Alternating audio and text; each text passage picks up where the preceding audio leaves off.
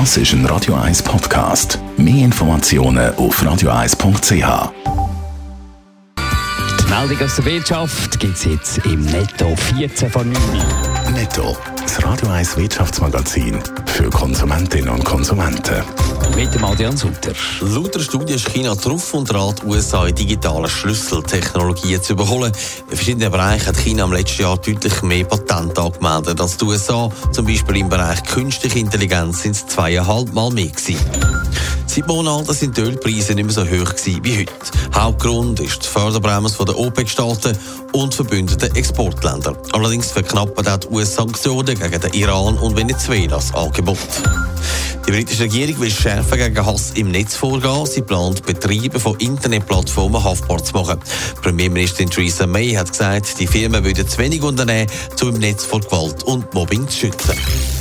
Es vergeht kaum ein Tag ohne Schlagzeilen rund um Carlos Ghosn, der ehemalige Chef vom Autohersteller Nissan. Adrian Sutter, seit heute Morgen ist er aber alle seine Ämter los, die er bis jetzt beim Autohersteller hatte. Ja, die Aktionäre vom japanischen Autobauer haben genug und sich entschieden, ihn aus dem Verwaltungsrat rauszuwerfen. 20 Jahre war er in der Führung vom Autokonzern Nissan, doch jetzt ist Schluss. Nissan hat ihn schon im November nach der überraschenden Verhaftung als Verwaltungsratsvorsitzender entlassen. Er ist aber Mitglied vom Verwaltungsrat bleiben. Dort ist er jetzt aber auch nicht mehr erwünscht. Carlos Cohn, du hast gesagt, er war lange in Haft. Um was geht es da eigentlich?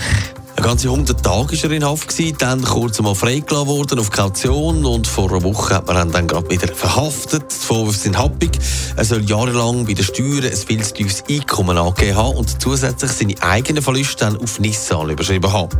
Jetzt gibt es noch einen weiteren Vorwurf. Er soll auch Gelder illegal transferiert haben, mit dem Geld sich unter anderem eine schöne Yacht gepostet haben. All das flattert jetzt dem Carlos Ghosn regelrecht um die Ohren. Er selber sagt weiter, er sei unschuldig.